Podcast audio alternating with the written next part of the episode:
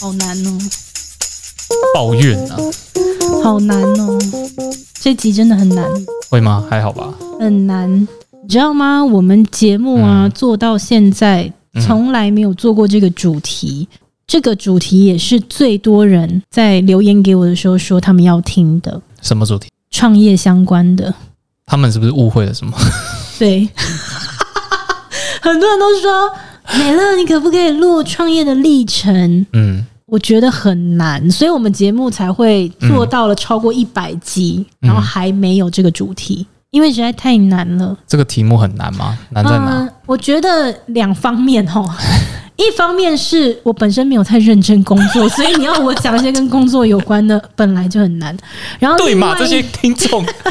另外一方面，我觉得我很难讲的原因，是因为对，就很像，如果我现在跟各位说，哎，你们来录一个主题，叫做讲自己的一生，你也会觉得很难，因为有一件事情，我自己后来才发现有点少见，就是你去看所有的创业家，比较难遇到一种情形是。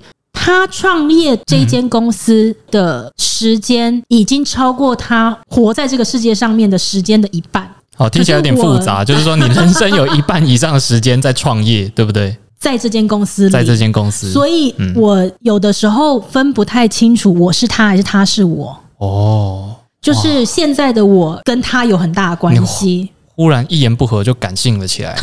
我不是要刻意感性，我只是要说明说，因为我也一直在想说，这个真的是最多人想要听的题目，然后也确实是我一直都觉得很难讲的。对，那我就想找原因嘛，我就想说，奇怪，我这三寸不烂之舌，这为什么会有我没办法讲的事情呢？自己的一生。对，就是讲不太出来。对，所以我后来就在想说，可能是这样子啦。嗯，就是我还没有长成一个嗯我自己原本的样子，以后才去创业。你现在已经是爱康的样子，你现在就是一片卫生棉的样子。Oh my god！我有这么白吗？可是周，你能理解我的意思吗？我可以理解啊，我可以理解，这很难。我我可以想象，如果我的人生会二次创业的话，嗯、第二间公司或是第二个品牌，我可以完整的叙述它。嗯哦、可是我对现在的公司很难。先问你一个问题，你还敢啊？还敢再创业第二次哦？我觉得我会。你会是不是有这个想法？我觉得我会这么有勇气。五年内应该会发生。五年内。嗯，我觉得我会。OK OK，好，看你是一个说到做到的人。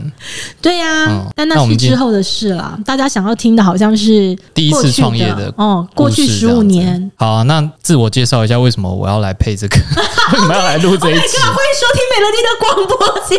今天的另外一位是小周。对，我的工作就是负责把这个节目的节奏，像是开场啦，该谈什么录音啦，陪我录音啦。啊，因为我之前陪我上一个老板在录他的 podcast，就是跟创业还有企业家有很多相关的内容，所以我还蛮适合访问企业家的。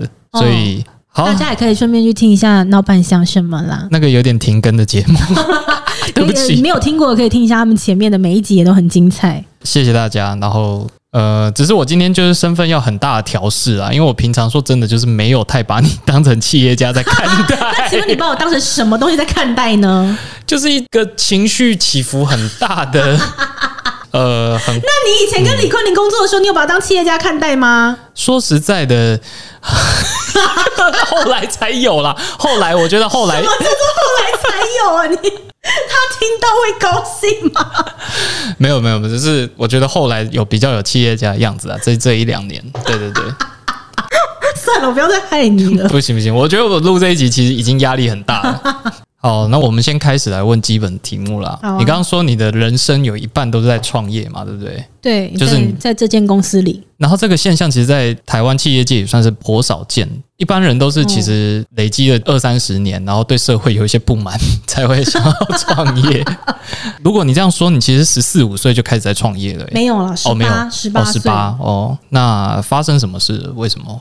嗯，一开始是因为我有一个老父亲，老父亲，对，对我爸爸年纪很大，嗯、因为我爸爸很晚很晚才生我，嗯、所以我那时候十八岁的时候一上大学，我爸爸他就是要退休的年纪了。嗯，那因为我爸爸是一个生意人，他就是做一辈子生意，嗯、所以呢，他即便你知道，生意人好像都这样子诶、欸，他生意人没有停下来的一天，生意人没有退休日啦。嗯嗯嗯。嗯，对他就是无止境的，就是如果这个事业到头了，他就会想要再有另外一个事业。就像你刚刚忍不住就说，好像二次创业一样。对啊，然后所以他那个时候其实他真的是到了要退休的年纪，但是他又觉得说呢，啊，我这一辈子做了一生的生意，我总要能够留下一些生意上的东西可以给自己的孩子。是，所以呢，他他觉得他可以留给孩子的东西就是再创一次业。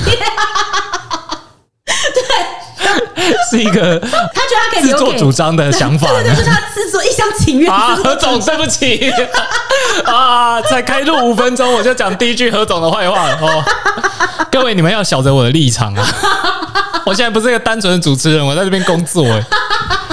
好了，何总自作主张的说创业，然后呢？对，然后呢？他就说，就是包装为留给孩子的礼物这样子。他有没有想过这个包装？哇，看起来很华丽，拆开是无止境的苦难。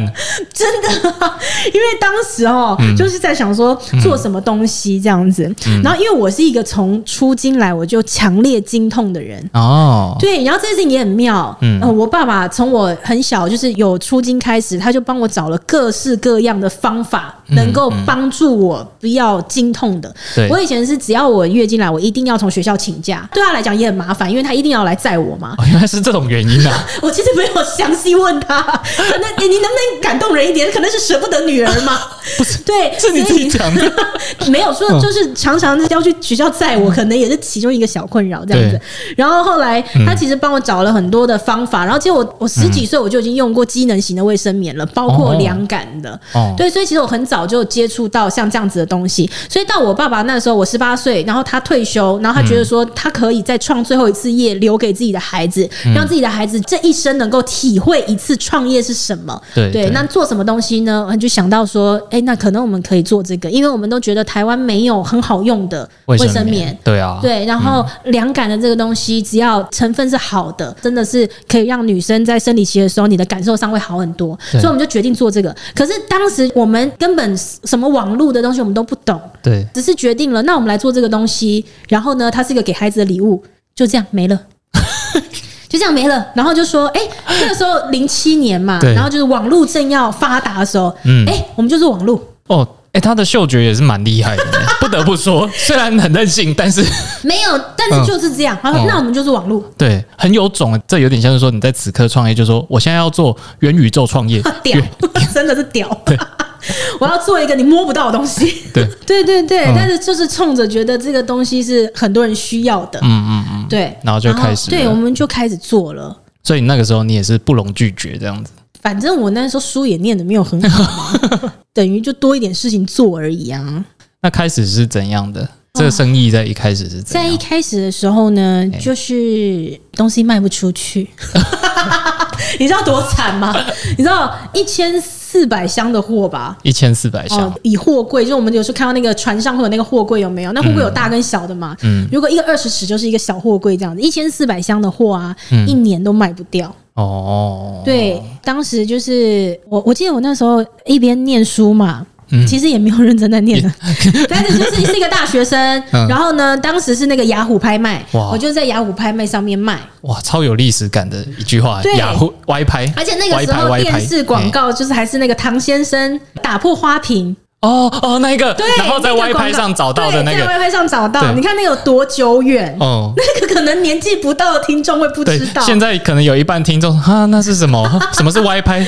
什么是雅虎？那个广告很成功哎。是啊，是啊，当时就是那个时期啦。对对对，然后那因为我那时候自己也是大学生，嗯，所以呢，我我的同温层那肯定都是大学生嘛，就也懂这个。对，那时候是希望说东西要能卖出去，嗯嗯，那就在全台湾的各个大学里面，嗯，去找。校园的大使哦，每一个学校都去征招大使，把这个商品介绍给他，希望他在学校里面可以再推广这样子。哦，对，所以在学校里面还有帮忙卖吗？这样，对，他们就是帮忙推广、帮忙卖，然后他们就可以也是赚一点打工费用这样子。嗯，是这样子，慢慢、慢慢、慢慢做。最初是这样，最初是这样子的。然后我跟你说，那其实也是很可怜，因为以前那个时候，除了你雅虎拍卖嘛，对，那时候还有一些 PC Home 啊，都什么的。那你要去上架，我跟你讲，我们连那个网络修图都不会做，哦，那个时候还不会。对，可是我跟你说很好哦，你只要报名说你要上架 PC 用，他会给你一些课程，他会教你怎么拍照这样子。对对对对对，然后他教你怎么上架，他就有电脑课这样子。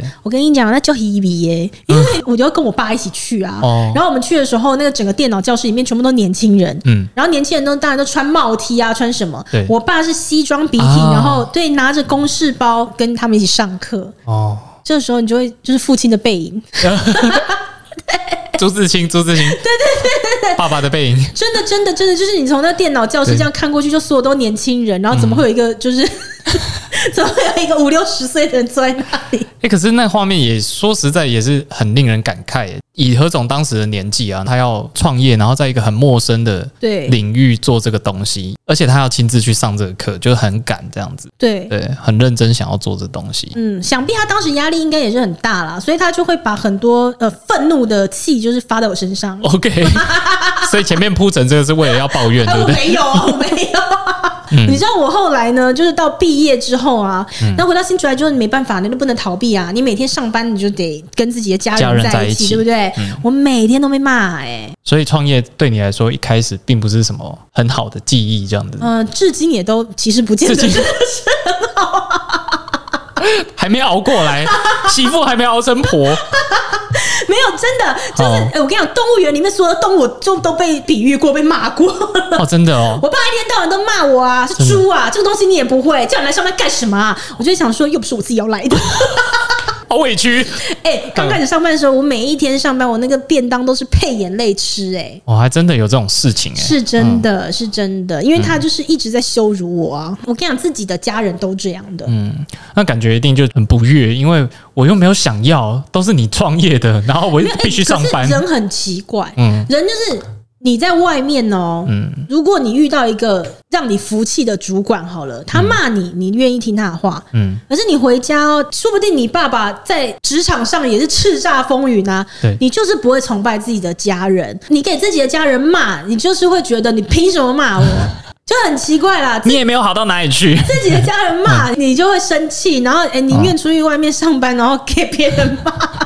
可是你没有这个选择，你都是只能在家给自己的家人骂。哦，没有啦，这个也要转念呢。我记得刚大学毕业的时候，有一些同学，当他们就会跟我说：“哎，你很好哎，你都不用投履历。”哦，我觉得这是一个过程哦，就是在那个时候你年纪还相对比较小嘛，嗯、然后你的人生有很多的自我实现还没有完成的时候，在那个过程里面，你会非常的想要证明你自己。嗯，所以我有的时候我其实是透过脸书的那个历史回顾，我才会突然想起说，哎，原来我以前那样想的，嗯、就是在那个年纪哈，你做什么事情一点点小事，你就会一直放大。比如说你回客服讯息回到凌晨两点好了，光这件事情你就可以发一篇文，然后写的很浩瀚。这样子，对，就是类似这种事情，因为你会想要跟很多的人证明，证明说，哎、欸，我没有去外面投履历，我不见得在过爽日子、欸，哎，我也是很努力，因为所有的人他都会觉得你有一个富爸爸，对，可是事实上我没有富爸爸呀，嗯，哦，可是这也是很奇怪，因为我好像从小学我有记忆以来，我都一直被误以为是富家千金。可能你看起来就是富家千金的，好像是因为我的耳垂很厚啦，就是很有福气的感觉。对，我从小学呀、国中、高中，我就是一直都被误认富家千金，可是没有，我没有富爸爸啦。对，但的确，我大学毕业是没有投履历了，我就已经有一份工作做。只是那个时候，你就会觉得很想要证明你自己，会有一个那样的时期过程，是为了让大家知道说自己在自家的公司上班创业也没有比较轻松了。真的，而且。前期的时候，我好像有数度邀请我爸一起去死，不能邀请何总去一些正常的地方吗？没有，为什么？没有，这我要跟大家讲哦。这个，因为这要跟自己很亲爱的家人一起工作，嗯，才能够体会的。就是说，其实我非常非常非常爱我爸，对，我超爱我爸的。可是你跟他工作的时候呢，那个痛苦太。太深太深了，嗯，当然，我觉得这个部分是他要自己检讨，就是说他脾气太坏，对，真的他脾气太坏，对，我这样真的是不知道该不该附和，哎，不是他一方面他脾气坏，然后另外一方面就是说，呃，两个人一起工作，你一定有很多意见不合的嘛，所以你们就每天都吵不完的架，嗯，那可是这个东西久了之后呢，你就会觉得说，为什么我跟你之间不能只是单纯的父女？如果我就是你的女儿，你就是我爸爸，我们两个是不是这样很快乐？嗯，那我又那么爱你。你，我希望我跟你是很单纯的这样的关系。可是我们现在就不是啊。嗯。那个痛苦是你现在觉得说你们的关系已经从只是父女变成你们现在是合作伙伴的关系。对，这一间公司呢又要支撑整个家的生计，嗯、所以它不是那种你可以很简单的说我现在要退回原本的关系。嗯，就没办法。我现在不要跟你合作了，我就要跟你当父女。嗯，就没有没有那么容易了，嗯、因为他背负的是你整个家明天有没有饭吃、欸。哎，嗯嗯，对，所以那种就会变成你前进也不是，后退也不是，所以最后我只好诚挚的邀请他一起去死。对，我真的有几次，我就说我们一起去死好了，我不想要这样哦。嗯、那后来嘞，爸爸怎么说？他就用沉默来回答我说：“我还不想死。”所以就没有邀请成功啦。废话。对啦，可是我跟你讲，这讲起来很好笑，但是他真的很真实的，就是十几年前那个时候的血泪，嗯，也现在听起来才好笑，当下应该是充满挣扎，对，当下笑不出来，当下就是真的希望对方答应我。哇，大家不要小看那个创业的痛苦哦，就是真的会，嗯、尤其是跟家人一起，会是这样的，对不对？对，是这样子的。嗯，我们身边也是有一些呃，跟家人一起创业的，就是哇，那个痛苦真的说出来，你就可以很明白了。那创业除了跟家人一起有这一种，因为太相近，然后彼此之间摩擦比较大带来的痛苦之外，对你来说还有其他的吗？没有了。就这个，不是你这一集就只是想要抱怨何总嘛？对呀、啊，我就只想要抱怨他而已啊。所以听起来就是在创业的过程中，不小心跟家人一起共赴黄泉，是可能的风险之一嘛？对不对？对对对对对。因为我觉得听众好奇这一点，他们是不是想创业啊？他们在问你创业相关的问题的时候，哎，其实我不知道，因为的确这个主题是最多人问我的。那其实我不太。清楚，大家想听这个主题是大家有想要创业，嗯，然后想要多听一些参考，还是说不是就单纯想要了解你？对，我不太确定。嗯，我当然我希望是后者啦，因为我可能没有办法在这一集里面真的给大家一些创业的动力。真的吗？不然你 以你过来人的经验回答看看，就是创业的话要准备些什么？创业哦，创业要准备无可救药的乐观，无可救药的乐观。对，OK。然后嗯，要准备钱嘛，嗯。准备跟爸爸一起 创业哦，真的就是要有共赴黄泉的决心，共赴黄泉的决心。对，哎，这很像外面励志演讲会讲的东西，乐观是吗？决心哦，哦，真的耶，这好不适合我的风格哦。蓝钻讲师何雪凡，对啊，这好不是我的风格哦，但是的确是这样子啦。好，乐观的这个部分啊，我觉得听众如果有听我们另外一集在讲那个。奇葩员工，奇葩员工俏老板的那一个，我想大家应该可以有点体会了。如果你在这边没有体会，麻烦你去听那一集啊。对，为什么需要无可救药的乐观？嗯，对，这中间就是挫折真的是很多。哎，但是你你讲到说创业要做什么准备有没有？这个问题其实我有被问过好几次哎，就是有一些已经有打算要创业的人啊，我觉得创业的人分很多派啦，然后我真的是属于那种我觉得没有准备好的一天的那一种。我是实战派的，嗯，我就是要做什么，我就明天就要去做的人。所以刚刚在讲那个乐观跟决心，不是唬烂，的是真的。那个是真的啦，但是就是说，有一些人他肯定是要做好万全的准备的那一种。比如说呢，我现在要创业，那我的项目是什么？嗯，然后这个东西我得完全把市场调查都做好。嗯，然后呃，这个东西它到底有没有搞头？它可以怎么做？然后我整个那个商业的企划都要写完。可是我比较不是这一派的耶，我比较是要做，你就是赶快去做了，然后做中去调整。嗯，就像刚刚讲的，其实一开始也没有想得很清楚，但是反正网络正在流行，就在网络上卖卖看这样子。对，但是是这个风险，那你肯定是比较高一点。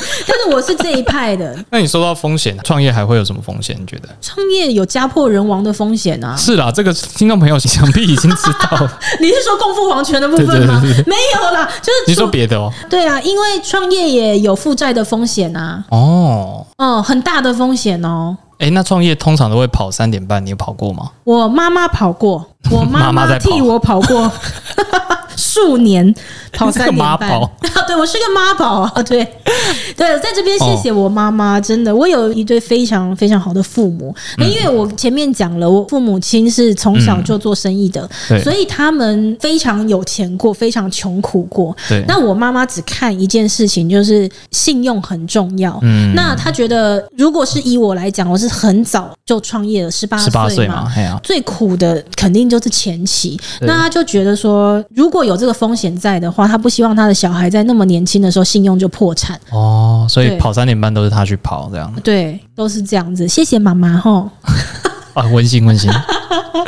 所以我觉得这个其实回应到前面就是在讲年轻时就是开始创业，然后你跟同期的人都不一样，然后他们可能羡慕你，可是其实他们不知道你在背负的东西是，对啊，他们一辈子可能也不会经历过。嗯，而且前提是你要看着你的父母亲一直借钱。嗯嗯。嗯，当时我记得我爸爸最后就是他要退休了嘛，他觉得可以留给小孩的，他就是只有三百万，然后我们拿出来成立了这一间公司。对对。然后很多人，我记得很多很多年以后，有一次我上了一个采访，然后我就在呃下面的留言就看到有一个人，他就讲说。这个采访其实在讲我们一整个走过来的历程。对，那里面明明有这么多这么好的故事，可是那个人看见的只有一件事，他就留言写说：首先你要有一个拿得出三百万的爸爸。哦，我真的我我就发现很多人其实不知道三百万很少。对，可是一般人会觉得这很多，一般人觉得你一定是富二代才有办法可以做到这件事这样的。可是其实真的做生意这不够，三百万非常非常少，三百万要买第一批货都不够。哦，你说那个卖不掉的一，对。哦，三百万是非常少的，嗯、就基本上你公司开了，可能两个月不用到三百万就没了，就等于你的周转金不到两个月嘛，对不对？对，哇，那真的是没有在准备呢。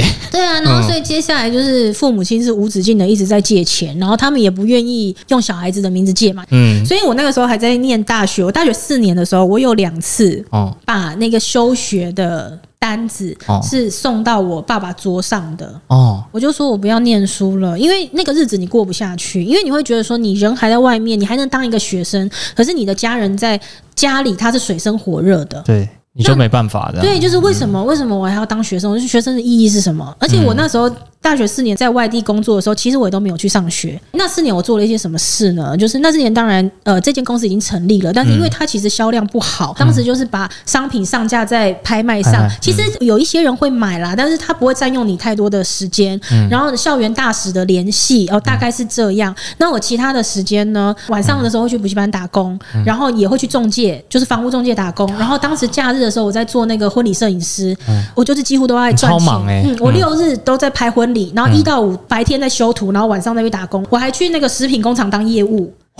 你知道那个食品工厂那个是正职工作，其他是白天是社会人士做的，是我要做三天还是什么？那老板就劝我说：“你回去学校。”哦哦，我就说：“可是我要赚钱呢。”就是因为你会觉得你很焦虑，然后你也觉得说你好像也帮不上什么忙，嗯哦，所以就拼命工作了。对，因为家里在负债嘛，那你会觉得说你可能没有办法帮忙还这个债，至少他们不用给你零用钱。嗯嗯，对，你可以养得活，你可以养得活自己，然后你可以自己付房租就好了。对，可中间那个过程，你还是会觉得好像很对不起你的家人，因为你没有办法实质陪在他们旁边。那你东西卖出去了，也是他们在包货，嗯，对，你就会觉得好可怜哦，这样子。嗯、所以呢，我就是跟我爸爸讲说，那你就签吧，你就帮我签，我就不想念了。嗯，然后后来好像是到第二次，我爸就跟我讲说，他就说，他说虽然你念的也不是什么了不起的大学，可是我希望你，既然你进去这学校念，你就要把这件事情做完。那我也不希望说哪一天人家呃讲我呢，就说，哎，你看那个胖子，他女儿，我爸自己讲的。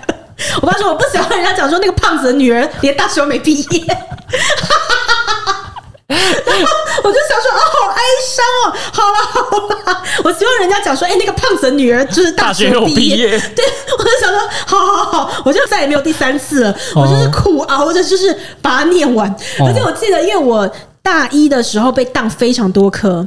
我好像被当五科，再一科就是二一嘛。哇哦！我记得我到大四的时候，嗯，我就算我的那个学分，嗯嗯，我要非常非常非常用功的才有办法赶在大四毕业，嗯，不然的话我就要呃大五，对，我要延毕继续修学分。所以我大四的时候是疯狂一直补课的，因为我想说，我绝对不能延毕，因为我在延毕的话，就这一切都是本末倒置，就是这个时间更长，我就疯狂的补课，真的就四年，然后把它结束。哇，那你同时还要再做你刚刚上述的那些防重，然后。拍婚纱啊，那些婚纱，对对对，所以我大学毕业的时候，我已经是小富婆了。OK，就人家不是都说，人家是用一百万作为人生第一桶金吗？对对，我大学毕业就赚到了。哇靠！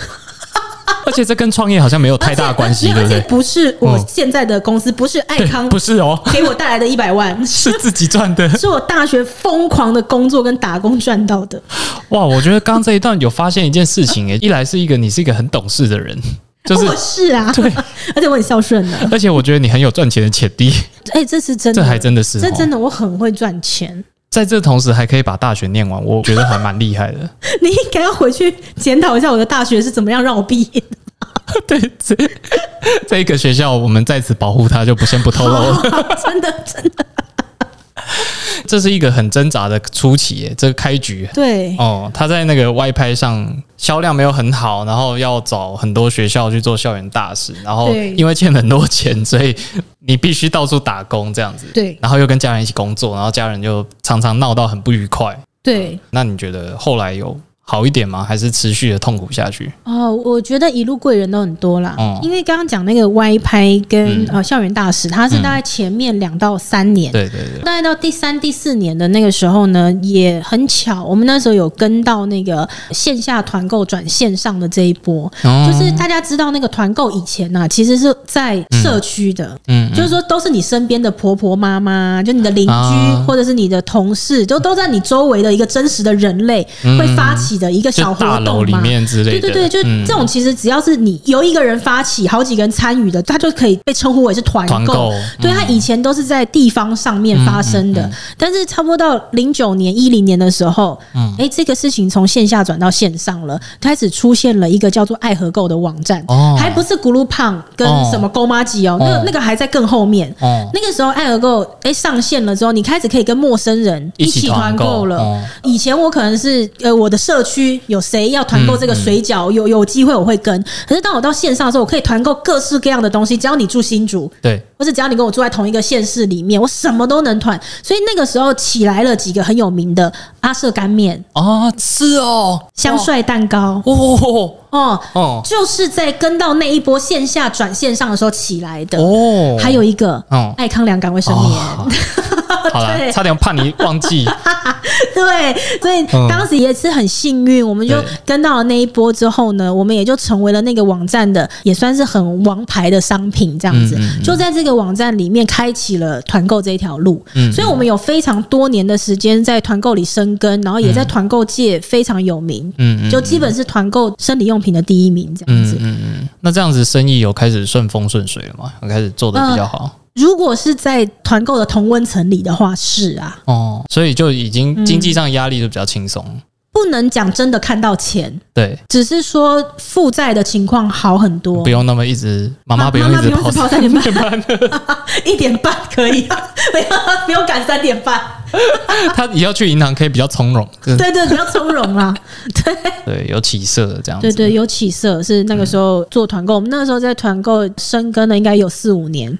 哦，四五年哦，那后来嘞？后来也是因为团购的关系，再把我们带到大众的眼前。嗯、有一个很关键的是，我们在一四年的时候，也是因为爱河购这个网站。哦、嗯，这个网站的老板呢，他受邀去上了康熙。哦，那个时候康熙来了，哦、康熙来了。对，然后呢，有一集的节目，他是在讲说团购圈里面最热门的商品。哦，他就把我们的商品带去了。哦，结果就是在那一次呢，突然之间。一个晚上而已，对，整个团购圈以外的人就都知道了，都知道我们了，就开始搜寻我们，然后想要买我们的商品。可是因为我们过去全部都是生根在团购，所以其实买我们的东西呢，都是用团购的方式买的。那对于一般的消费者，他的起手门槛太高，高哦。对，所以那个时候我们也很措手不及啊，就是怎么只是上了一个节目，然后突然我们的询问度变得超高，可是东西却卖不出去。嗯，因为他要买，他要先在爱和购上面去团购啊之类的这样子。所以呃，当时我们就在想。哦，那好像我们应该要把握这个机会，走出团购圈，同温层这样子。对对对，嗯、所以我们从那个时候开始尝试转型。嗯嗯嗯，对。不过那个时候公司差不多七年了。嗯、这中间关键的决定，就是像是参加爱和购啦，然后上了康熙，所以决定说我我们要把购买的方式再更友善一点啊。对这些决定都是比较是嗯关键的决定，是你那时候你做的吗？对，是吧？太好了，是啦，是我。你很怕我回答不是，是不是？对对对，有点是我啦，是我啦。对，是我。没有，因为我在。哎，你知道吗？我到现在都还记得，我第一次接到那个爱河购打电话给我的时候的场景。我坐在我当时念的那个大学的某一个后巷的阶梯上面。嗯，打给我的那一个人叫什么名字？我现在都记得。真的哦，哦，差点要变成超级任务了。我们来寻找这位。对，就是啊，我也不知道。你现在问我上个礼拜发生什么事，我都不记得。但是你问我十年前发生的事，这是初老的症状。初老的症状，对。而且我们两个举的例子也有点老，什么超级任务阿亮，谁知道谁记得？我们来找，那现在。Super Sunday。现在 VCR 就要播，有一个演员在演你，坐在那一个，对对对，年轻十八岁的何雪凡。你觉得到时候那个门打开会是一支电话，还是会是他本人？这真的要有看过才懂，谁懂啦？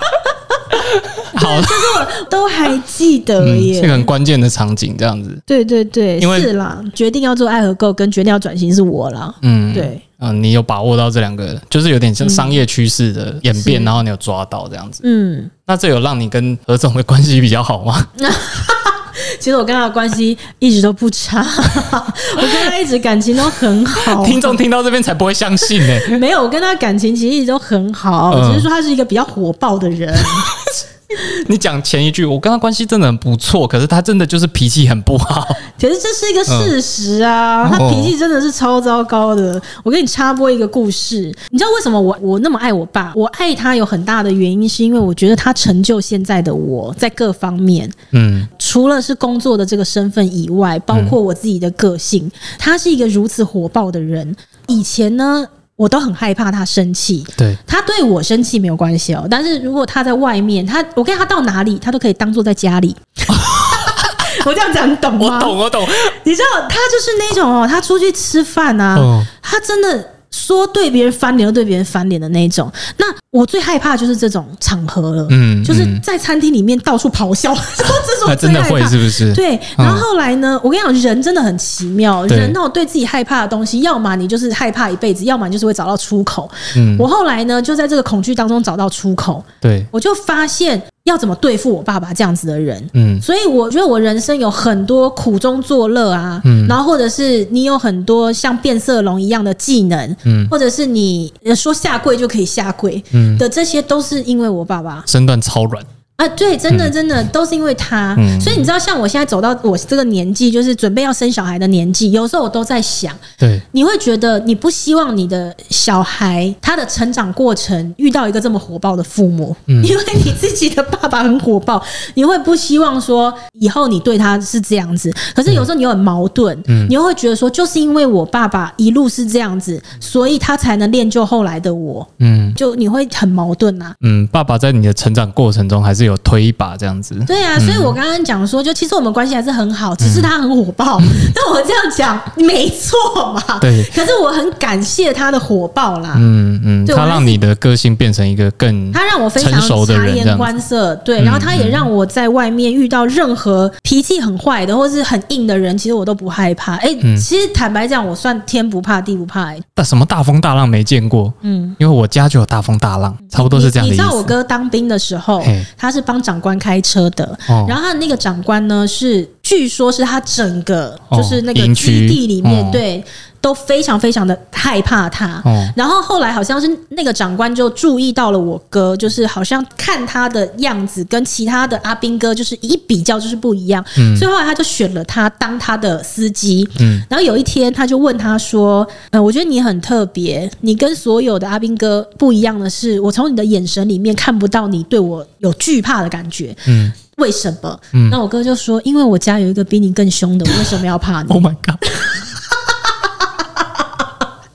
这是他真实的答案，是是，对。可是所有的人只要看到那个长官，就是不寒而栗，可是他会觉得这有什么好怕？还好吧？你看看我爸，你才知道什么叫做错塞错的哟，真的。呃，这一集明明就不是 要。你看，你只要一讲到爸爸，嗯，我们再开八集讲一下我爸，抱怨爸爸就忍不住讲了五分钟，洋洋洒洒的。各位大家还知道我们在讲创业吗？对不起啦。哎呦，可是听起来蛮精彩，有点不太想拉回来。我跟你讲，我还真的想跟你讲一个故事。好，你继续讲。你知道有一次，我跟我爸一起去吃一个日本料理，那是我年纪还很小的时候，就是我还没有找到出口的时候。那个真的吓死我了。嗯，你知道我们去吃日本料理的时候，那个生鱼片后面是不是有白萝卜丝？嗯哼，好像很多人不知道白萝卜丝有作用的，不就是装饰吗？没有，那白萝卜丝是可以夹着生鱼片吃的哦。因为那个新鲜的白萝卜丝其实吃起来它有一点呛呛的那个味道，我知道。那我爸就非常介意那个白萝卜丝新不新鲜。哦，那有一次，对他在那个日本料理店呢，他就一吃，他就发现那个白萝卜丝不对劲，嗯，他也没跟我们讲，他就突然哎。举个手就把那服务生叫来，然后呢，一来他就说，去把你们店长叫过来。哦，我跟你讲，他一讲这句话，我跟我妈就立刻互看，想说完蛋了，完蛋了，等一下还要在店里大咆哮。就后来那个店长一来，他说：“哎，先生，不好意思，请问今天怎么了吗？”这样，然后我爸就说：“来，他就拿筷子给他，他说你试试看，你吃嘛，你吃嘛。”然后那个店长就说：“啊，先生，不好意思，呃，可以先请教一下，就是是是这个餐点怎么了吗？这样，他你吃嘛，你吃嘛，不是你不用问，你吃嘛，你吃你就吃，先生，然后先生，不好意思，你不用不用，你吃你吃 你就吃，先生我不饿，先生。我在上班，对，先生我不饿，不要再逼我吃，我不饿。”对方一直想要问他说，不是，那那你可以，你什么问题你可以先跟我讲。我爸一直说，你吃嘛，你吃嘛，你吃嘛，这样难以言喻。好好笑，这个我到现在都记得这样子。然后那个人就勉为其难的吃了，真的吃了，妥协了，妥协了，吃了。然后对，然后一吃哦，我爸说怎么样？可是对方他 好像真的不知道发生什么事，还蛮好吃的，先 生凉凉的。对，然后爽口的萝卜丝，我刚切的。然后结果，哦，就后来就是，嗯，对方吃也吃不出所以然，我爸又更俩口，超生气，超生气，这个萝卜丝没有呛辣的味道吗？超生气，就很生气呀。然后这种事我跟你讲层出不穷，就是以前我还十几岁的时候，只要跟我爸出去吃饭都这样。很夸张啦，嗯，对，然后后来就是我就会找到一些其他方法，对，嗯，新竹应该真的是美食沙漠，你不要乱讲话，新竹很多好吃的东西，可以去听我们前面几集，我们有介绍新竹不是美食沙漠。爸爸去吃没有生气的那几间，应该就是对对对，就是好吃的东西，很多好吃的口袋名单这样子，对。对，但是即便好吃，他还是会对人家发脾气啊。真的很凶，对，他就是很爱跟人家发脾气这样子。哦，对对对。那你有没有除了爸爸发脾气之外的东西要跟我们分享？忍不住。你是说在我这个创业的过程当中，对对对，就是说我关于我的痛苦。可是我觉得刚刚那一段真的都好精彩，希望不要被剪掉。你是说做我痛苦的那些事情吗？呃，我觉得不同时期不同的痛苦啦。嗯嗯。呃，跟家人一起工作的痛苦是在前面的几年。嗯，对，但是。跟家人工作的痛苦，有些人花二十年也不见得走得出来了。嗯、这还是会回到我讲的，就是说你为你的痛苦有没有办法找到出口？嗯、因为我是一个我不想要在同一种痛苦里面待太久的人。嗯，所以像我，我爸爸很火爆这件事嘛，然后又回来讲，我爸爸很火爆，所以我后来要找到出口。但一起工作的这件事，我总不能老是邀请他共赴黄泉嘛。对啊，所以这个痛苦要有出口，但是我又不可能，就我们还是要一起工作这样子。嗯、那我后来找到的。方式是我发现。很多时候的痛苦是来自于不够信任，对啊，因为他做了一辈子的生意了，然后他他想带着你做，但是他又舍不得你跌倒，嗯嗯，所以他会介入很多，嗯，然后在介入的过程当中呢，他又让你很挫折，就他就觉得你是猪嘛，你是笨的跟什么一样，你就是一坨屎啊，真的骂的，对对对对，他就会真的骂我是一只猪，他也骂我妈是猪啦，哇，我妈就会跟他说，哎呀，何先生，猪啊死了可以杀来吃，哇，我死了你能干嘛？你妈这样讲哦，这就是我妈替自己找到的出口。哇，好崇拜哦！我爸就笑出来了。哦，我跟我妈就是用很多幽默的方式找到出口，所以我我的幽默，我也是感谢来自于一个很严肃的爸爸。哦，对，是这样来的。那我说跟家人工作时，我后来就发现说，其实很多是因为不信任。嗯，那你要想办法。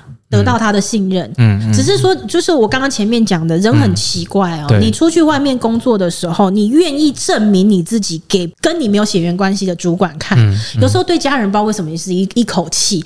这个如果是跟家人一起工作的，我觉得这个是你自己的课题，你要能够跨跨得过去。我跨得了，所以我就是把我爸爸当成我在外面工作的时候的老板看。所以后来我能够练就，只要进到工作的环境，像我爸爸现在是都没有到公司。司来了。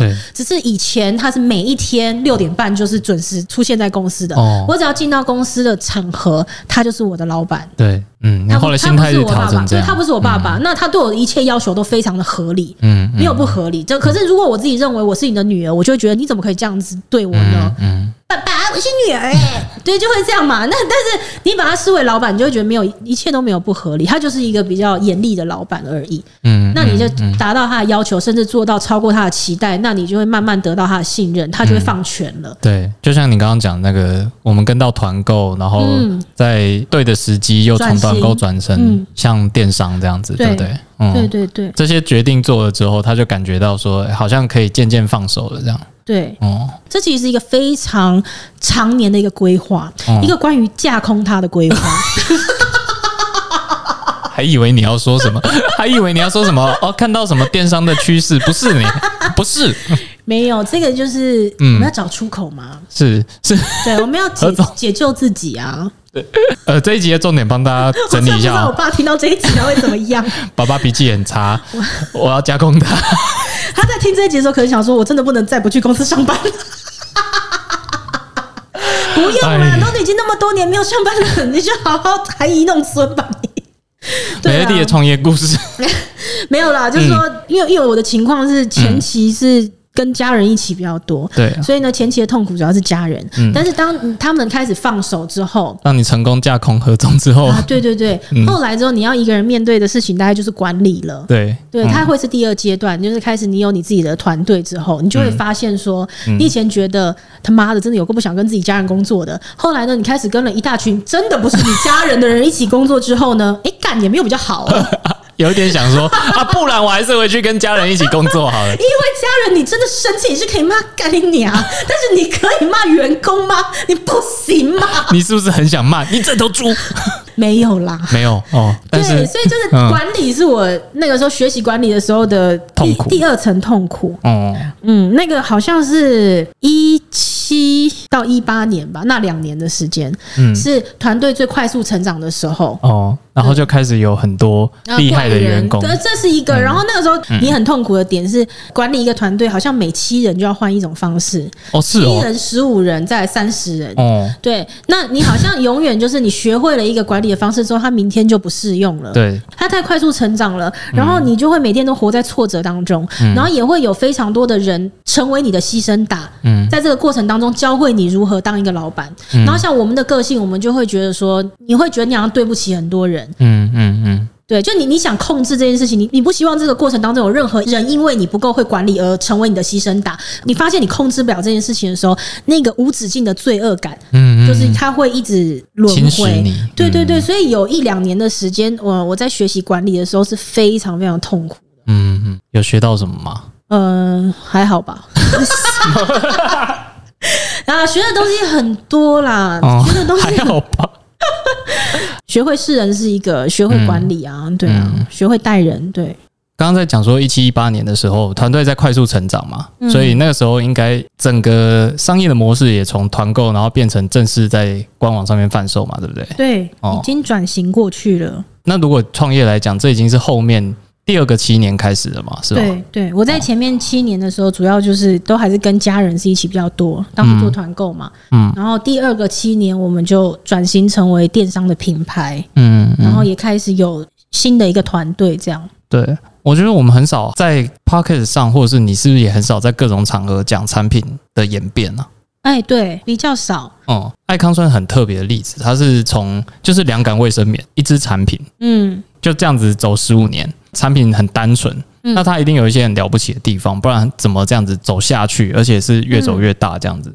哎，最一开始的时候，我们只是想的一个很单纯，就是只要能够让商品赋予有凉感就好了。嗯。但是当时只有坚持一件事情啦，就是说，因为它用在私密处，嗯，所以凉感当然我们能选天然的，用天然的这样子。嗯。但是其实还有一些门槛需要跨越，因为我们后来发现，天然的精油只要接触空气，很快就会挥发。对。对，非常快就会挥发。然后天然也有一个缺点，就是很贵。哦，只要是天然的东西都很贵。那它贵，然后挥发的又快，就会增加我们的风险。就是说，你没有办法确定消费者东西买回去之后它怎么保存。是，所以就会有的时候就会发生这种情形嘛，就是说，那他觉得，哎，怎么用一用，然后就不够凉，不够凉，或是刚垫上去的时候会凉，怎么一两个小时之后就不凉了？哎，可是我跟你讲哦，如果那个东西两个小时之后还会凉，那真的很可怕哎。嗯，它本来就该挥发啊。对对，可是这就是消费者需要，你需要教育，对，你需要让他知道。那只是说这件事情，他在当时十几年前。两感卫生棉还不是这么多人知道，跟不是那么多人可以接受跟使用的时候，你要去教育他，让他去理解这个东西，接受，那个时候是真的很难。嗯嗯，对。可是我们还是坚持这件事，因为我们后来有发现哈，它有一些方法是可以让两感维持的很久的，只是没有那么天然。对。可是当时我们就是希望我们赋予了它是凉的，它能够是天然的，所以一开始是这样。过了几年之后呢，我们又再添加进了一些呃抑菌的成分，嗯，然后一直精进到最后可以做到三十秒，嗯嗯，对，是这样子来的。然后一开始没有这个抑菌的功能的，天然精油其实本身它就有抑菌的功能了，只是说我们希望能够在精进，对，让它可能从一个小时变成半个小时，嗯，半个小时变二十分钟，嗯，然后最后到三十秒，最后到三十秒。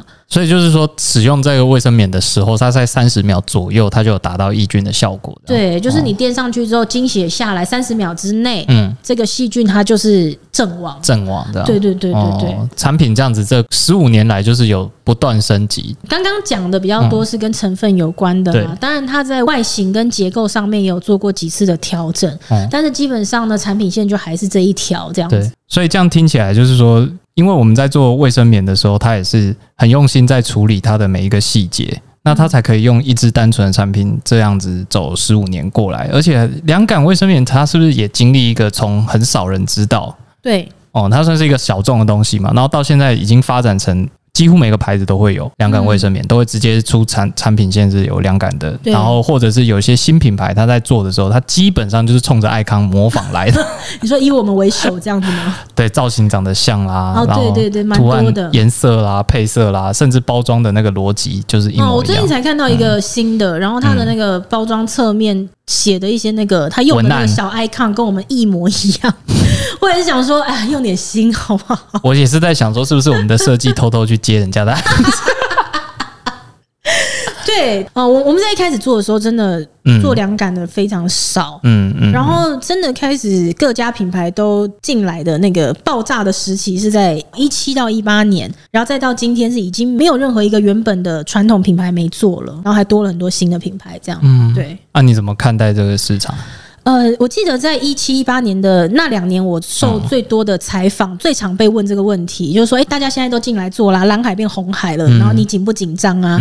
坦白讲，不紧张，因为如果你经历过前面真的是有十年的时间，是好像整个市场只有你一个人在坚持，然后在推广这个东西，到终于有人看见了，这只是一个一定会发生的结果啊。对，啊，对啊，对，大家都开始进来做之后，有更多人一起出力教育消费者，嗯，这个市场只会。扩大的更快，但是未必会瓜分到你原本应该成长的空间。嗯嗯，对，所以我看这个事情是很乐观的，就是乐观的感觉，是是乐观的，是开心的，啊，因为就代表说我们是成功的。嗯哦呃，我们在去年做了一个调查，然后这个调查的数字告诉我们说，现在的台湾女性，嗯，有将近五成的人，她是用过两港卫生棉的。对，但是在如果时间回到十五年前，那个情况不是这样子的，就是很少很少，可能低于五趴吧。对，非常非常。非常少，那当然了，这个数字告诉我们，我们还有很多努力的空间。但是这同时也让我们知道，就是如果时间回到十五年前，我们不是当时市场上面最好的那一只凉感卫生棉的话，那一只商品我们不会走到今天，这中间就被淘汰掉了。那肯定会，甚至我也觉得，台湾的凉感卫生棉市场呢，它能够正式的被打开，我们应该扮演不小的关键的角色吧？不用心虚啦，自己讲，不用心虚啊，真的啦，因为。是吧？哎、欸，是真的啊！掉笔是什么意思啊？好不吉利哦！没有啊，就是那一份同一份报告，其实也在讲，在消费者的认知里面，我们是前三。所以凉感卫生棉的那个认知来讲，而且很多就凉感的这一个体验来讲，我们就是第一。他们对凉感的那个感受经验来讲，最好的是我们没有错。对啊，不用不用心虚啦。你刚刚讲的，你你讲起来真的好大方哦。我就是一个很不擅长卖自己家的东西的人呐。听我们刚刚讲完这些，应该会对我们的产品还有这个品牌多几分尊敬。我只记得爸爸脾气很火爆，可是有一个很争气的女儿。哦哦，OK，就是带领这个品牌还是走了十五年，然后这产品是越做越好，然后它才会在这个市场上有渐渐的产生影响力，然后还把市场打开，扮演一个很关键的角色。然后如果你到现在还没有用过爱康卫生棉的话，美乐蒂在这边提供大家一个算是赎罪的折扣码吧，叫做 Melody 八八五二零。美乐蒂爸爸，我爱你。在讲了半集批评爸爸的时候，再送大家一个折扣码。对对对，没有了，我真的也是要测试一下，呃，我的威力这样子好不好？因为你们都是觉得我在玩 Podcast，都在就是胡闹这样子，没有没有，我这个也是有贡献的。那我们的爱康的周年庆到现在已经是快要接近尾声了，它是十二月。二十三号礼拜四会结束哦，那是目前我们全年最优惠的档期。那如果你满八百的话，就是可以直接打到七二折。那我们用美乐蒂刚刚那个。爱爸爸的折扣码，再另外给你折五十，这样。OK，M E L O D Y 八八五二零，M E L O D Y 八八五二零，好突然的折扣码，超级突然的折扣码。然后，如果你喜欢跟朋友一起买，团到三千块的话，可以打七折，然后再另外送你四包。所以，揪个三个朋友一起团，我觉得还不错啦哦。大家要把握一下哦，把握一下难得的周年庆，因为它的确是全年度呢，就是最优惠的，好不好？到接近尾声的部分啊，嗯。就整个总结你创业的过程，你觉得自己有得到什么吗？我自己听到是你的那个个性变得很圆融，然后求生意志很坚强。对，我现在不再轻易的邀请别人共赴黄泉。对，就是好像你的情绪的那个，虽然你常常在那边起伏很大，但好像你心中是心如止水，对不对？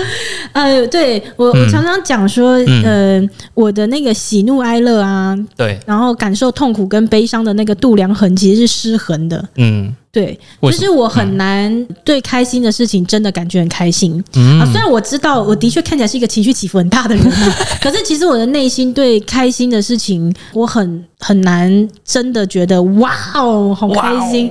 对，因为为的是它的反面，就是当呃，如果真的有很痛苦的事情发生的时候，你也可以觉得那个没什么。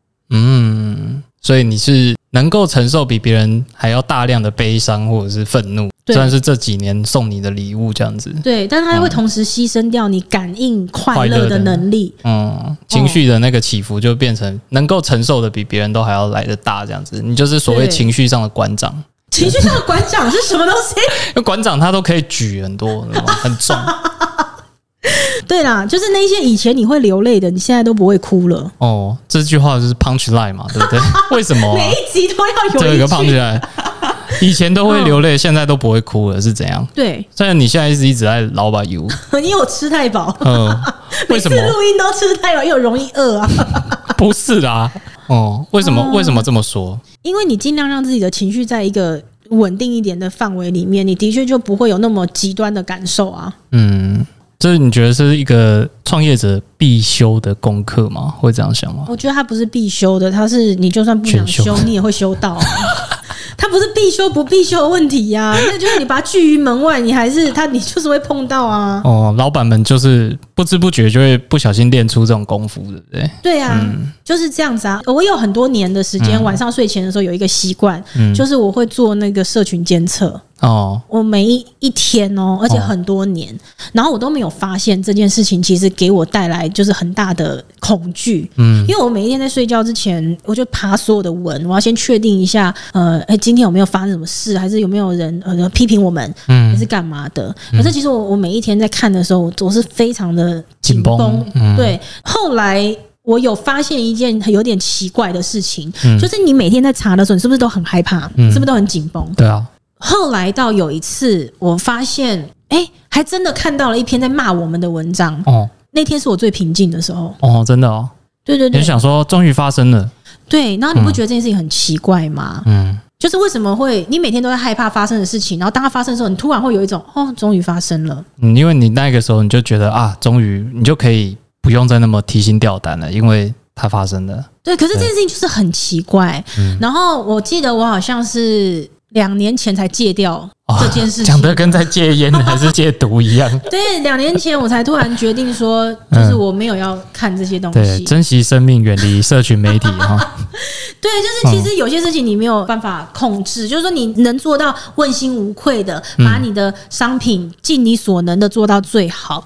那但是当然，我们做生产制造，你肯定会知道说，呃，有些东西它可能很难做到百分之百，百分之百是你追求的，你很难做到百分之百，但是我们尽力做了。嗯那有些东西。就是把你该做的事情做好就好了。那每天去看那些东西，它对你的工作没有帮助的。嗯，对，所以我我两年前才戒掉这件事情。然后呃，我们今年也出一个社群的危机嘛。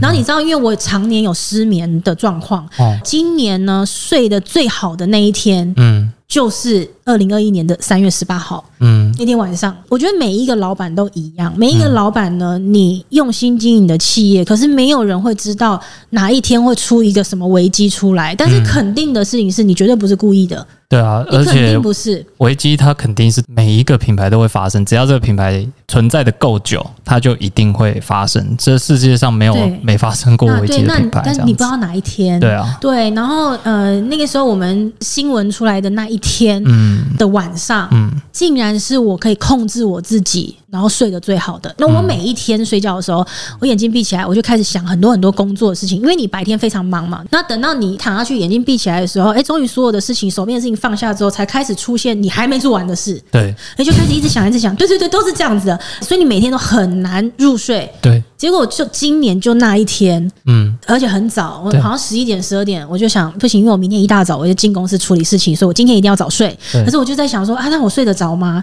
可是我被子一盖，突然有一种 OK，就是你每一天担心、害怕，不知道什么时候会来的事情，它来了，它发生了，它发生了。那天是我今年睡最好的一天。嗯嗯嗯。然后我都没跟人讲过，哎，就是他，我就觉得这件事情很奇怪。嗯，那那些睡不着是因为在准备。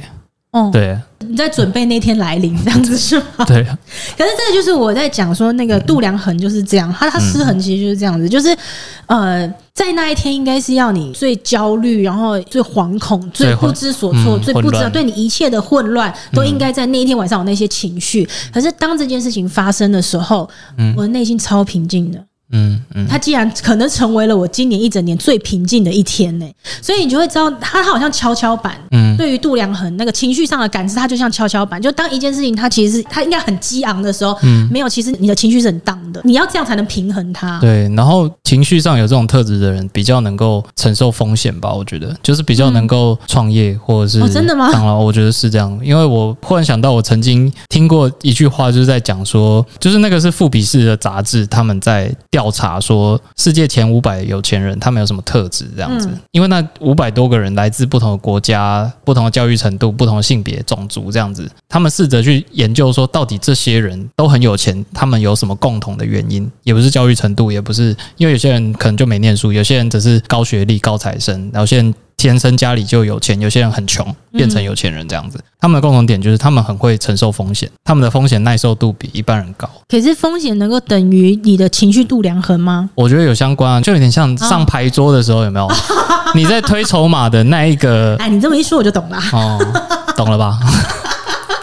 对了，对啊，我觉得相关嘞。虽然百般不愿，但你好像就是天生吃这行饭的感觉。嗯，OK，我接受啊。好啊，那既然到节目的最后啊，嗯、哦，我们聊了创业之后，我有一题是珍藏在那个口袋里，问过林志坚市长，什么？要来问你的啊，所以啊，那到现在也不用跑三点半了。我知道你要问什么了，你问林志坚的问题都是不礼貌的，都是一些冒犯的问题，肯定要问我一些不礼貌的。就是开始在赚钱了之后，钱是不是都进到你口袋呢？当然。不进我口袋，进谁口袋呀？因为我就想说问市长，可是市长他就不会说这种答案，对不对？那因为我没有要选市长啊。哦，未来要搞不好从政这一段还是先考虑一下。哎，就算未来要从政，干嘛我自己的公司哎，干嘛？呃，我觉得台湾人这一点就是有点伪善。如果是外国人，他们就是觉得，哎，我做生意我赚钱理所当然。然后我要从政，跟我很会赚钱就是两回事。哎，对，对，就是不会因为说他是个成功的企业家，然后他要从政的时候，你就先检讨他过去赚钱这样子。哦、可是台湾好像会先检讨这件事情。果然是一个政治小狂热分子呢。讲到这个市长哦，政治人物哦，精神都来了。希望至今可以再上一集。我后来发现，我有很多想问他的问题，其实都没有问到他。我也想问他一些就是比较日常的，就是如果市长是一个呃很普通的工作，就像我们这样子市井小民的话，把市长这个工作亲民化的话，我真的有蛮多对这个工作的好奇，会想问他。哎，嗯嗯，就是他的那种热情是怎么来的，对不对？不会不会，我就会可能会想要问他说，他有没有表定的打卡上下班时间？是这么小的事情啊？然后以及他的年薪会是多少钱？哦，对，然后他的工作项目，他的目标如何设定？就是把它完全你知道平民化，因为他毕竟上次讲了嘛，它是全台湾只有二十二个这个缺嘛。哦，对啊，这缺超少的，所以你会觉得它很稀有。但是如果你你就想象这个缺在全台湾有两千三百个好了，那你再来聊，就是它就是一个这么常见的职缺，你不觉得很好笑吗？就是他也是打卡上下班，然后也是要跟同事团购。我们先讲出来的话，我觉得他就不会来了。好，希望他会来。希望啦，好想再震惊的访问一下他。上次也很震惊，我只是我想要再看到他，他好帅。哦哦，这这同意同意。对啊，对，钱就是进了我的口袋。你是没想到我会这么大方的回应你呢？呃，而且钱不止进了我口袋啊，他还变成了各式各样我喜欢的样子。然后这个还真的可以讲一下，对，你知道我是一个苦过来的人，嗯，我真的是一个苦过来的人。我在终于感觉到我赚到钱以后，对，我一度不敢买东西。哦，我跟各位分享一下，那个我人生买的第一双名牌的鞋子是 Gucci 的一个乐福鞋。嗯、那双鞋呢，我是用一万八千块买的，嗯，记得这么清楚。对，然后它的原价我记得是两万五，嗯嗯。然后你知道那一双鞋哦，它放在我的购物车里面放了八个月之后，我才记得。结账的，嗯，我是八个月后结账。那八个月发生了什么事呢？就是我每一次，因为我很喜欢那双鞋，然后我每一次想说，哦、好，我要买了。然后结账的时候觉得，哦，干不行，两万五太贵。到八个月后的某一天，然后那个网站呢做了一个非常非常划算的折扣，它变成了一万八。嗯、然后我又再一次跟我的朋友确认说，我能不能买？他说，赶快买了，妈的，看都问我八个月了，然后我最后才买。但在那八个月当中，我就是这样一直这样来来回回，来来回回。因为我其实有点困扰这件事情，就是我从那双鞋的这件事情发现，那一双鞋就算我用原价买，嗯，它不影响我任何的生活，嗯嗯，对。虽然呃两万五不是说它不是钱，但是它就是一个对我来说买完不影响我的。可是我不知道为什么我下不了单。然后有一天呢，我这就受不了了，我就去问我妈，我就说妈，为什么我无法花钱？我总是觉得，因为我从小看着我父母亲是做生意，我知道生意没有每天过年的，明天说没有就没有。我就说，如果我不能确定我一辈子都衣食无缺，我就不想要养成我挥霍无度啊。因为要是我觉得由奢入俭难，我就不要买这个东西就好了。我不要养成自己这样子花钱就好。我原本以为我妈会支持我的，结果我妈竟然跟我说：“可是有一些事情必须在你有钱的时候做。”嗯。有些东西你也只有在有钱的时候买得起，嗯，嗯，然后你必须买这些东西，嗯，它会教会你不同的格局，嗯，它会让你看见另一个世界，嗯。然后我到时候听不懂，他说你：“你你你去买，你就买就对，你就买就对了。”嗯，那我说：“妈妈，可是如果有一天我的事业不顺利怎么办？”嗯，然后他就说：“你为什么不相信你自己？你以前也很辛苦，难道你不相信有一天你没有钱了？你觉得袖子卷起来你蹲不下去吗？”嗯，还真蹲不下去，妈，真的蹲不下去。你最近今年二零二一年的名言就是：“我吃不了苦。” Yeah，而且我觉得。不愧是那个妈妈经历过大风大浪，有没有？对啊，因为我妈妈是一个，嗯、我跟你讲哦，有钱的时候哦，嗯，几万块的大衣一件她都敢买，嗯，明天说没钱了，她是我们还是婴儿的时候，背着我们在人家家里面做清洁。嗯、我跟你讲，真的，这是真的的故事。嗯嗯、人家家里面的那个屋主啊，嗯、他不要你用拖把拖地，他说那个拖不干净。嗯、我妈妈是。背着自己的婴儿跪在人家家里面地板拖地的，嗯嗯嗯，所以他会说出那样的话，他就说你要相信，就算你你很有钱，明天没钱了，对，你的身子骨是蹲得下去的，你不会一辈子没钱。所以有些事情在你有钱的时候就是要去，你才能做的，是你就一定要去做。从他讲了那句话之后，就开启了，我就大买爱马仕啊，就喜欢你这么坦白。可是我觉得。真的是很同意，我觉得是这样没有错。就是有时候去买那种精品或者是贵的东西，它是会帮你学到其他，真的那个是在这世界上没有任何一堂课会教你，对，你就只能透过接触那样子的物品，嗯，呃，在消费的过程中提升自己，对，哦。我觉得是这样，没有错，这是真的。而且呃，再偷渡一个，就是因为刚刚讲到买爱马仕嘛，我觉得可以偷渡一个东西，就是说，呃，我在接触爱马仕的这几年，我学到一一件事情哦，就是说，呃，这是一个潜规则。然后虽然爱马仕不承认，但是这就是一个潜规则，就是说，爱马仕非常有名的是铂金包啊、卡利包什么的嘛。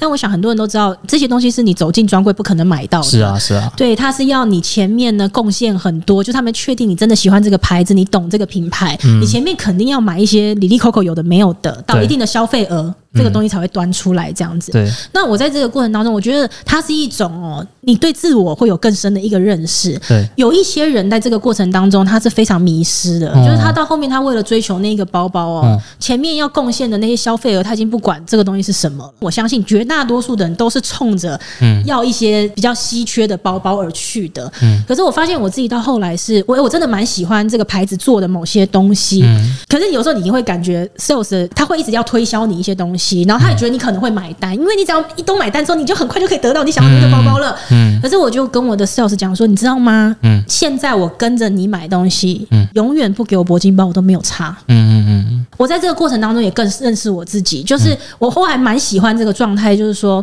你去买任何一个精品，你不要让精品凌驾在你之上。嗯。可是我在爱马仕里面，我看到很多人是迷失的，嗯嗯。可是我觉得这个跟你刚刚讲的那个是一样的，就是说有些精品的世界是你不进去，你还真的学不到哎。对啊，对啊，物品它毕竟还是为了人存在的，不要反过来这样子。啊，对对对，真的是这样。那我也是在这个过程当中才开始去欣赏，说像我这个呃从来不运动的人，但是我欣赏他们的马具。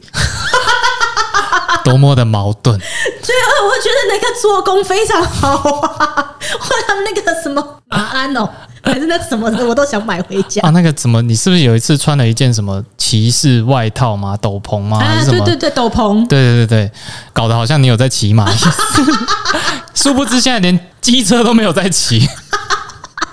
好不好看嘛？那件外套，那件是真的蛮好看的，是不是？可，是不是？对，所以我就是真心的开始喜欢上这个牌子，他做的很多其他的东西，哦、然后也不追求，就是一定非得拿到大家想抢的。哦，对对对，我觉得这个是好事，嗯、尤其在对于想要做品牌的嗯过程啊，嗯、就是欣赏那些大牌子他们的坚持，嗯、他们有时候很奇怪，就你不会理解，是那种纸袋或者是包装盒那种抛弃式的东西，它一个就是要用那么贵。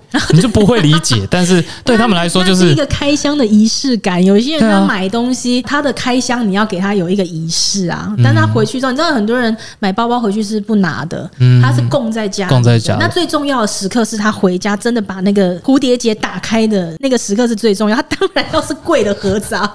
对啊，对啊。但是那个就是看消费的时候，你有没有体验到这些牌子在设计给消费者体验的。所有的环节这样子，哦，对啊，是，看来这钱花的还是值得。谢谢妈妈，谢谢妈妈。嗯，那看来你应该也可以说是一个成功的创业家了嘛，对不对？你用什么定义成功？财富自由啊，财富吗？可以有选择的买爱马仕这样子。OK，那你会觉得说这是一个创业的好理由吗？你说为了财富自由？对啊，因为像你的听众，如果在问你创业相关的问题，嗯、他们抱着这种期待在问的话，嗯，你觉得建不建议他们以此为目标去去创业？哦，我曾经有讲过啦，就是如果要创业啊，哦、你当然你可以为了很多理由、很多原因去创业嘛。那、嗯、最常听到的是，哦，希望去创业搏一个、嗯、呃时间自由对。的可能，或搏一个财富自由的可能，对。那我必须讲哦，就是说创业成功以后，哦，这些东西它会伴随而来，没有错。可是如果你一开始去创业的时候，你就把财富自由当成一个呃你最大的支撑你的动力的话，这件事情很危险，嗯，非常非常危险。怎么说？就是说，你知道创业的那个那个压力哦，当它真的落在你的肩膀上的时候，往往你要相信，你第一个会放弃的是财富。嗯嗯嗯，你很快就会觉得我不要钱了。嗯，可是因为通常你会讲出。不会啊！我要去创业，我搏一个就是财富自由的机会。嗯，那是因为压力没有还没有在你身上，嗯，所以你看这个世界的时候，你会觉得没有什么事情比钱重要的。嗯嗯，可是当你真的扛那个压力的时候，通常第一个丢掉一定是钱啦。我给你钱，我不要这个压力。真的真的会会会这样子，就是我那、嗯、我我给你钱吧，就拜托，这个是真的。所以只能说，就是如果是要以。财富自由作为支撑你去创业的动力的话，真的很容易就会放弃了。嗯嗯，对，所以不要不要 不要不要。如果如果是这样，不要。希望是为了别的事情，对不对？啊，对对对对对，嗯，同意啊，我也觉得是这样。你可以为了人生的体验，一个任性的体验也可以。哦，就是你为了什么都可以，或者你你想改变世界，你做的项目，你相相信它，就像我们做爱康，我们也真心的相信，嗯，没有足够好用的卫生棉，我们希望女生的生理期它其实是可以被期待，是会缤纷的。我们相信这件事情，你可以相信很多别的东西，它会成为真的，一直在你很辛苦的时候支撑你走下去的动力。可是不能是钱，是钱真的很容易被放弃。嗯。对，我也觉得是这样，就是最好是你在做的产品或品牌是对这个社会有帮助。嗯，在做，因为现在市面上有的东西，如果已经存在了，你就不要再做一样的东西了。不小心讲到这边，情绪有点上来，就是对那些是什么？那些就是长得跟我们很像的牌子，就不要嘛。没有，有时候其实看到这还是会觉得啊，我们真的是 你你竟然 自我感觉良好了起来，对，我觉得还是蛮厉害的。是啊，是啊，就是代表我们做的不错，可是对他们来说，他们这样没有成长啊，他们这样对这个社会没有影响。还好还好，我们要拥抱无可救药的乐观。好，我尽量，我尽量乐观一下，就是这些牌子的存在对我们是好的，对我们是一种莫大的鼓励，鼓励是肯定，是肯定啊，是一种肯定，是一种肯定。代表我我们每天这样子上班。终究是有意义的，是吗？对，没有错，哦、没有错。毕竟我们就是领头羊嘛，就是我们不需要告诉别人，这些一直不断冒出来，然后又一直以我们为首在做抄袭动作的，它就是说明了我们是领头羊这样子。好了，谢谢你们，好不好？嗯、然后如果呢，哎，不管是要抄袭我们的，然后你要用过我们的，或者是即将要补货的，现在爱康的官网正在举办周年庆，然后我们给了大家一个折扣码是 Melody 八八五二零 M E L O D Y 八八五二零。冷不防最后再给大家一个折扣吧。啊，如果还喜欢今天这一集的话，给我们五星好评好不好？然后希望小周之后可以常常来，我觉得跟他录音我很轻松。拜拜。哦，谢谢你的肯定，我觉得好累。拜拜啦。拜拜。